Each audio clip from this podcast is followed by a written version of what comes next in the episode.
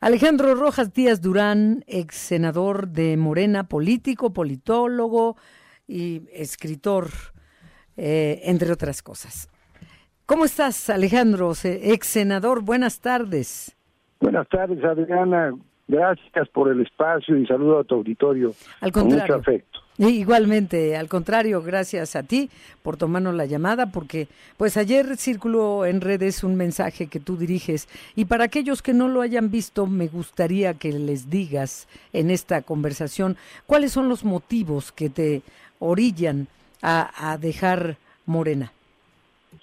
Bueno, en primer lugar, por congruencia política, porque yo siempre he militado en la izquierda democrática y progresista de este país desde muy joven, desde que fui dirigente juvenil de la corriente democrática, al lado del ingeniero Cuauhtémoc Cárdenas y Porfirio Muñoz Ledo, y construimos un proyecto de nación que presentamos en el 2018 y que banderó como candidato el presidente Andrés Manuel López Obrador.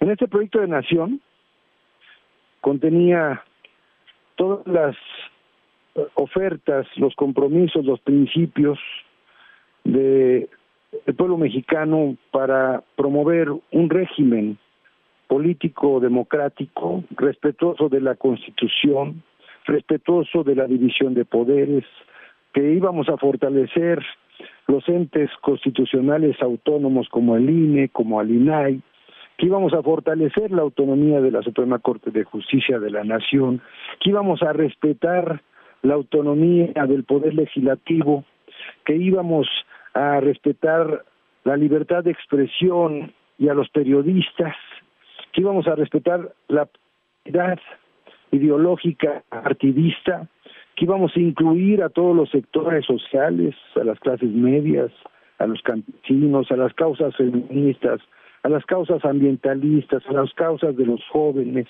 a las causas de los micro y pequeños empresarios en México que generan el 89% del empleo en México, que íbamos a ser un país, un país incluyente, democrático, vibrante, y que íbamos a ser respetuosos de las libertades públicas y de los derechos políticos de todos los mexicanos y que íbamos a reconciliar al país, que lo íbamos a pacificar, que íbamos a darle seguridad a los mexicanos. ¿Y nada de eso ha sido, nada de eso ha sido una realidad, Alejandro? Pues no, no ha sido, claro que no ha sido la realidad, sino por el contrario, hemos hecho prácticamente todo lo que dijimos que no íbamos a hacer, lo estamos haciendo, incluyendo que dijimos que íbamos a disminuir a hacer un lado esa mafia del poder que tanto daño le hizo a México.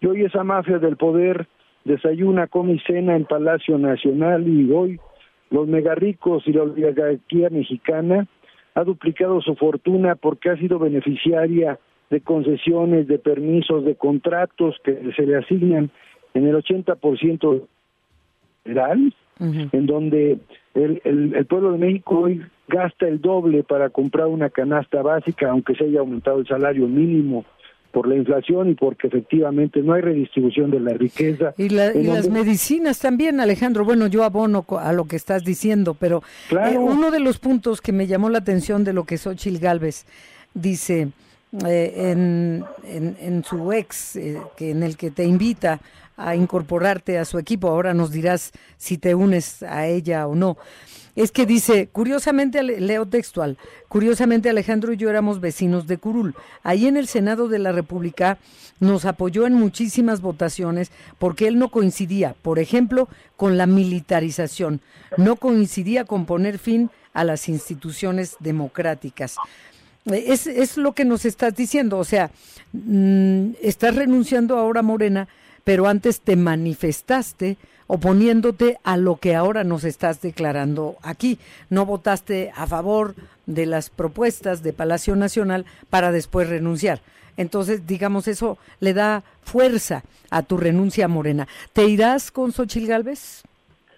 Me hizo favor de invitarme, agradezco el gesto de Xochil Gálvez al abrirme las puertas a su proyecto. Voy a estar valorando en estos días y semanas. ¿Valorando qué, Alejandro? valorando dónde participo, porque yo estoy eh, pensando, primero, sumarme a la ciudadanía para promover primero esta gran marcha el 18 de febrero. Quiero estar del lado de los ciudadanos, más que de los partidos políticos, porque esto es por México, no es por los partidos, no es por un solo proyecto, sino tenemos que despertar, así como hicimos en el 18, que millones de mexicanos teníamos la esperanza de un cambio de régimen, ahora creo yo que también tenemos que impulsar otro gran tsunami ciudadano que sepulte esta pretensión del presidente López Obrador para instaurar en México un maximato político, ahora representado con la máscara de Claudia Sheinbaum, en donde él siga con Morena como partido de Estado, consolidando este régimen autoritario y antidemocrático y militarista. Como bien señalas, yo mis posiciones las dejé muy claras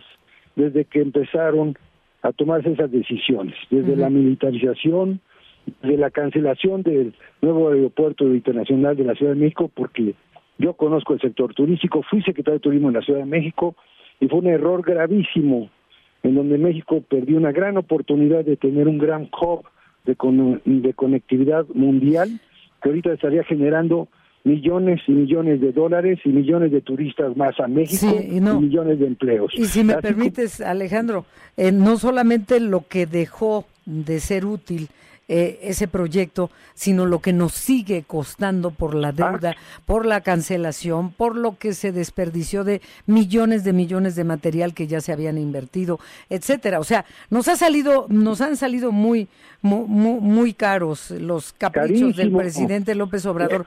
oye, tú dices em, en el mensaje que, que vi que circuló ayer, eh, que la cuarta transformación se desvió.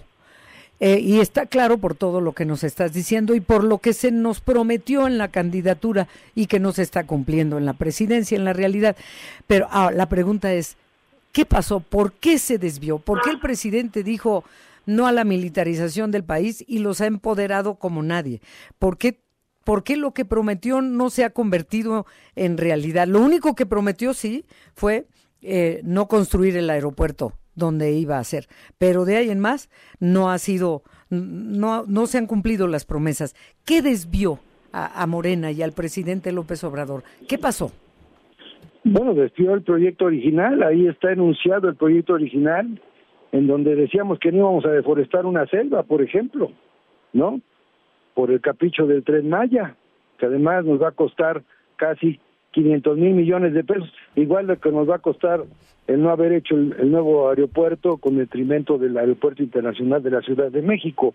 Pero además, déjame decirte, el presidente, ¿por qué desvió el proyecto? ¿Por qué? Porque hay una secta dogmática, autoritaria, fanática, que lo rodea y que lo han terminado de convencer que México tiene que transitar hacia un régimen con un nuevo partido de Estado, en donde anule el pluralismo político. Por eso el encono, la división y la polarización, precisamente para decir nosotros los que estamos en Morena somos los únicos buenos y aquellos mexicanos que no estén como, con nosotros son traidores a la patria. Así empezó el estalinismo y el fascismo, cuando las sociedades son divididas por un líder en donde coloca del otro lado de la ética moral, social, a quienes no coinciden con con ellos y por lo tanto son enemigos y por lo tanto hay que exterminarlos prácticamente. si me permites Alejandro, estás hablando en plural, pero aquí hay un presidente que es Andrés Manuel López Obrador. Entonces, ¿a quién o a quiénes obedece él más que a los a las promesas y a los compromisos que hizo como candidato?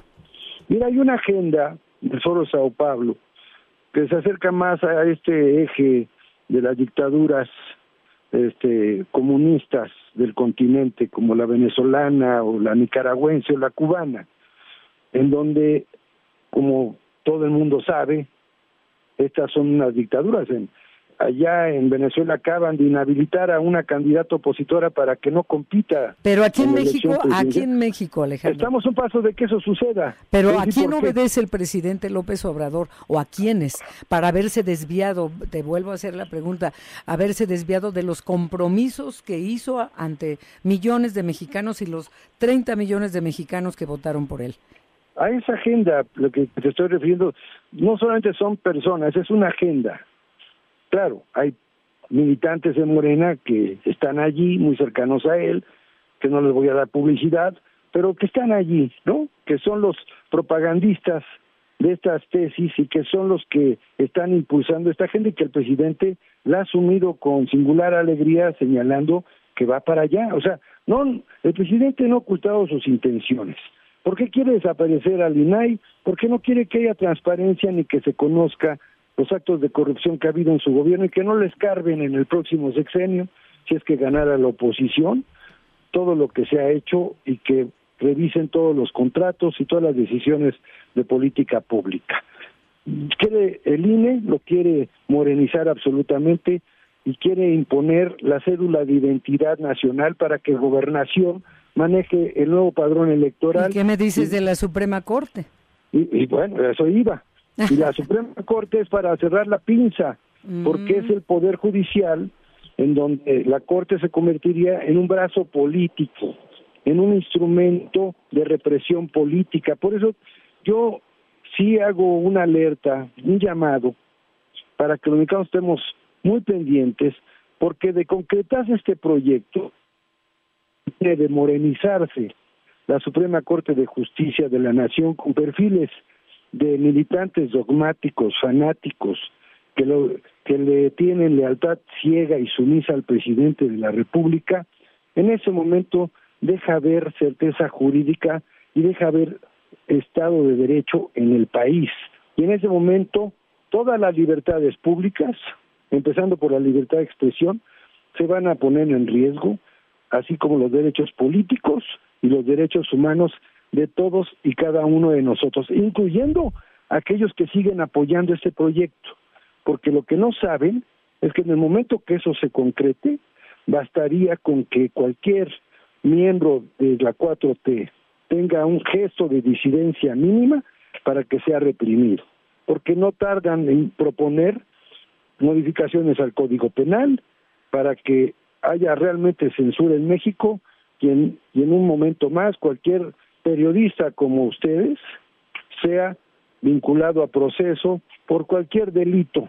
por esta entrevista, por ejemplo por esa entrevista, como pasa en esos regímenes autoritarios. A eso van, a un régimen autoritario, donde no hay libertad de expresión. Por eso el ataque a los periodistas, por eso el ataque a los medios de comunicación y por eso la presión a los dueños de los medios de comunicación, porque lo que quieren es que haya una, una maquinaria de propaganda que solamente hable bien del gobierno y que no sea crítico a las acciones del presidente y de Morena y del gobierno. A eso vamos. En vez de descalifican, en vez de contraargumentar con pruebas todo lo que se está fundamentando y que están investigando ustedes, que hacen un trabajo que es un servicio social realmente al pueblo de México, porque lo que ustedes hacen, Adriana, es precisamente mantener en alto la llama de la, máxima libertad que puede tener un ser humano, que es la libertad de pensamiento y la libertad de expresión. Si se acaba esta, se acaba la democracia. Sin duda, tienes mucha razón, Alejandro. Te fui interrumpiendo sobre la marcha, te ofrezco una disculpa, porque igual que ayer veía tu mensaje, eh, cada que comentabas algo me surgieron preguntas, pero esta me pareció muy importante, esta última de que se desvió la cuarta transformación, pues que la desvió, ya nos lo has respondido. Oye, cuando renunciaste, pues eh, le informaste a Ricardo Monreal. Eh, tú eras su senador suplente y estuviste también como senador cuando él se retiró una temporada, cuando aspiró a ser el candidato de Morena a la presidencia de la República. ¿Qué te dijo Ricardo Monreal o cómo le dijiste, con permiso, ya me voy, ahí, te dejó? No, no, no, no. No tomé la decisión ni, ni informé de mi decisión, porque es una decisión de vida, Adriana. Este es mi amigo Ricardo Monreal, lo respeto, no coincido con que se haya quedado a... Que se haya quedado a qué, perdón, se nos interrumpió la llamada. Allí a que lo sigan maltratando políticamente. Es porque finalmente no le el trato que les dan a él, a Marcelo, que también es mi amigo, a mí no me parece, porque son son grandes políticos que tiene México y que yo sé que en el fondo, no he hablado con ellos, pero coinciden en mucho de lo que yo estoy señalando. Es decir, son decisiones de vida que solo consulto con mi familia, las tomo en mi soledad, en mi biblioteca, en mi reflexión, precisamente pulsando el momento político más adecuado para hacerlo y pienso que este era el momento de hacerlo antes de que se repartieran las candidaturas para que no dijeran que yo ando tras una candidatura, ¿eh? Es cierto. Claro, se va porque no le dieron. No, pues no. Y, ahora menos. Oye, eh, hay gente del auditorio que dice Octavio Martínez. Eh, se avienta las chidas el senador, pues ya no es senador y tampoco de Morena, Octavio.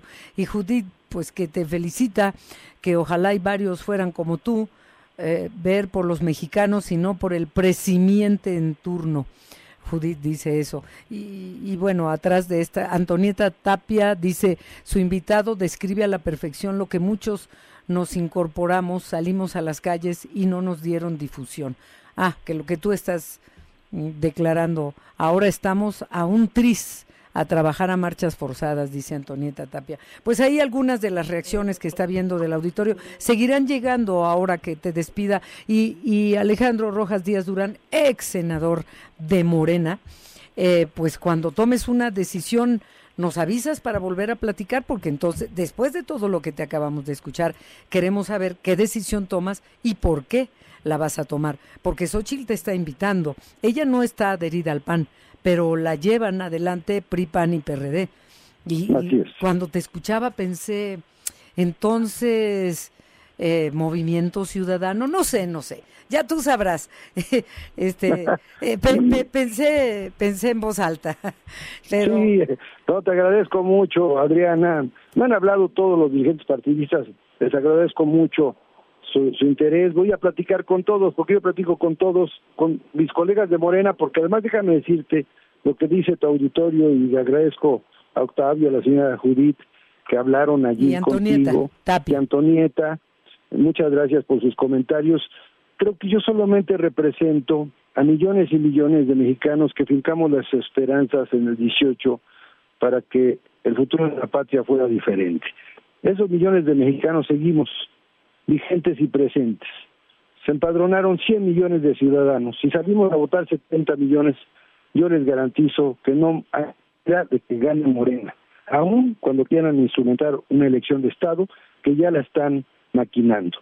Ya está en operación el aparato del gobierno para hacer una elección de Estado, por lo que los ciudadanos, así como lo hicimos en el 18, ese tsunami popular, hay que repetirlo, pero ahora sí, con la misma reacción, la misma fuerza que se tuvo en el 18, pero más aún, porque ese triunfo tiene que ser totalmente contundente para que no haya de otra. Sí, para, que no sea cuestionable.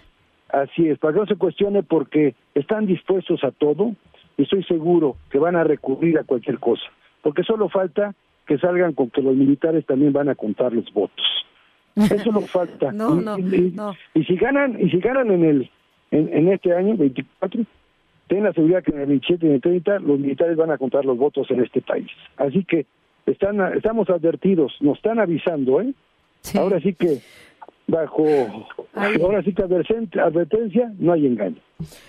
Alejandro Rojas Díaz Durán, gracias por, eh, como militante de Morena, habernos tomado la llamada siempre, por tus comentarios críticos, que tampoco es la primera vez que te expresas así aquí de tu propio partido y de las decisiones que tomaron. Esto, esto hay que recalcarlo. No fue de la noche a la mañana que, que cambiaste de opinión. Ya venías manifestando tus inconformidades por las decisiones que se han tomado y te esperamos para la próxima para que nos digas qué va a ser de ti, de tu trayectoria, de tu vida política, porque tienes mucho que darle a México, Alejandro Rojas Díaz Durán. Muchas gracias y buenas tardes. No, gracias a ti, mi querida Adriana. Recuerden, la cuarta transformación se convirtió en la cuarta traición a México. Vamos a rescatar al país.